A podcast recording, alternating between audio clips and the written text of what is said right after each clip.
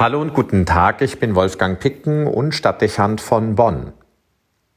Mit der Heiligen, die am heutigen Tag weltweit Verehrung findet, haben viele Frauen in unserem Land und in vielen anderen Ländern der Erde eine sehr unmittelbare Verbindung. Sie gründete den größten weiblichen Schulorden der Kirche. Von der heiligen Angela Merici ist die Rede.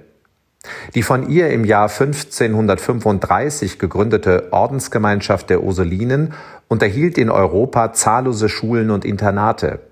Über viele Jahrhunderte stellten die Ursulinen durch ihre Bildungseinrichtungen sicher, dass Mädchen und junge Frauen die Schule besuchen und einen entsprechenden Abschluss erwerben konnten.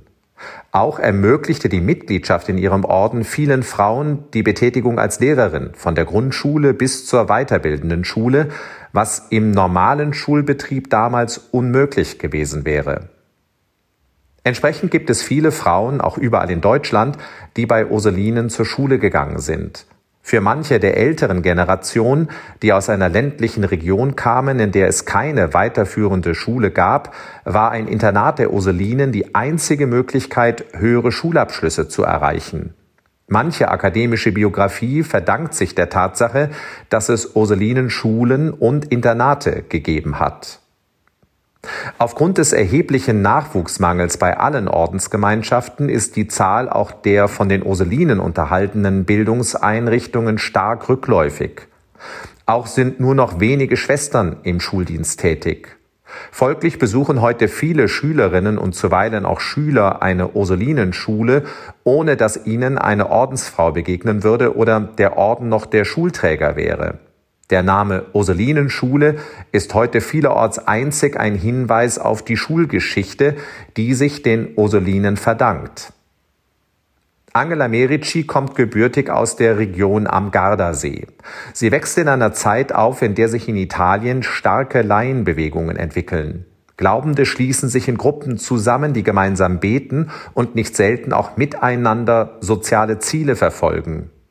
Häufig ordnen sich diese Laiengruppen einer Ordensfamilie zu und lassen sich von ihrem Charisma und ihrer Spiritualität prägen.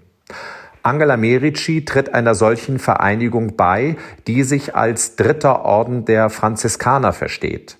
Seit Kindertagen pflegt sie, obwohl in adeligen und wohlhabenden Verhältnissen aufgewachsen, ein Leben in Armut und Gebet. Ihr besonderes Interesse gilt der Zuwendung zu den Kindern. Sie sieht ihre Not und verfolgt das Interesse, ihnen gute Grundlagen für ihre persönliche Entwicklung zu vermitteln. Ein besonderes Augenmerk richtet sie dabei auf die Mädchen, denen, sofern sie nicht aus adeligen Kreisen stammen, der Zugang zur schulischen Bildung vollkommen versperrt blieb. Im Verlauf mehrerer Jahre und nicht zuletzt durch den Impuls zweier Pilgerreisen ins Heilige Land und nach Rom reift in ihr der Gedanke an eine Ordensgründung, die sich schwerpunktmäßig der Bildung von Mädchen und jungen Frauen zuwendet.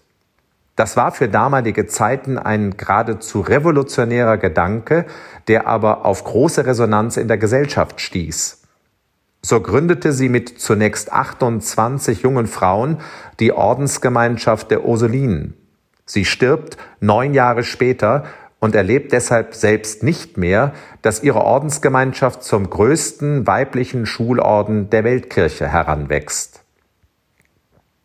Nachdem mit dem 20. Jahrhundert Frauen auch ohne eine Mitgliedschaft in einem Orden den Beruf als Lehrerin ergreifen konnten und zudem eine neue Schullandschaft mit flächendeckenden, weiterführenden Schulen entstand, erleben die Ursulinen einen massiven Rückgang an Ordensnachwuchs. Das zwingt sie zunehmend zur Aufgabe ihrer Schulen und zur Schließung ihrer Niederlassungen, darunter auch jahrhundertealte Klöster. Ihre Zeit scheint vorbei und ihr Auftrag durch die gesellschaftlichen Entwicklungen und Fortschritte in der Bildungspolitik überholt. Öffentliche Schulen haben die Aufgabe übernommen. Überall sind Männer und Frauen gleichzeitig als Lehrer tätig. Internate gibt es so gut wie nicht mehr und es besteht weitgehende Chancengleichheit in der schulischen Bildung. Und doch will man meinen, dass die Zeit der Ursulinen wieder gekommen sei. Der Bedarf nach pädagogischen Fachkräften ist groß Und die schulische Pädagogik stellt gerade im Zeitalter einer Ganztagsschulbetreuung hohe Anforderungen an das pädagogische Personal. Die Schulen werden zu Lebensräumen, in denen sich Kinder und Jugendliche mehr aufhalten als daheim. Hier werden sie zuweilen stärker geprägt als im häuslichen Umfeld. Es entwickelt sich zunehmend der Anspruch weg von einer familienbegleitenden hin zu einer familienersetzenden Schulerziehung. Da wäre es hilfreich, es gäbe wie damals eine Laienbewegung oder einen Orden, der mit Liebe und Verfügbarkeit den Kindern und Jugendlichen im Bildungswesen zusätzlich zur Verfügung stünde. Sie könnten Ihr Augenmerk besonders darauf richten, dass die Schulen nicht nur Orte der intellektuellen Bildung sind, sondern auch der sozialen Reifung, der Wertorientierung und der Persönlichkeitsentwicklung. Unser Bildungswesen ist sichtbar überfordert. Bereits die Wissensvermittlung stößt wegen des Personalmangels an Grenzen. Für die Kinder und Jugendlichen und schließlich für die Gesellschaft wäre es wichtig, wenn es Frauen und Männern im Schulwesen gäbe, die sich den jungen Menschen mit Aufmerksamkeit und Zeit zuwenden könnten. Die junge Generation wäre es wert und könnte es gut gebrauchen.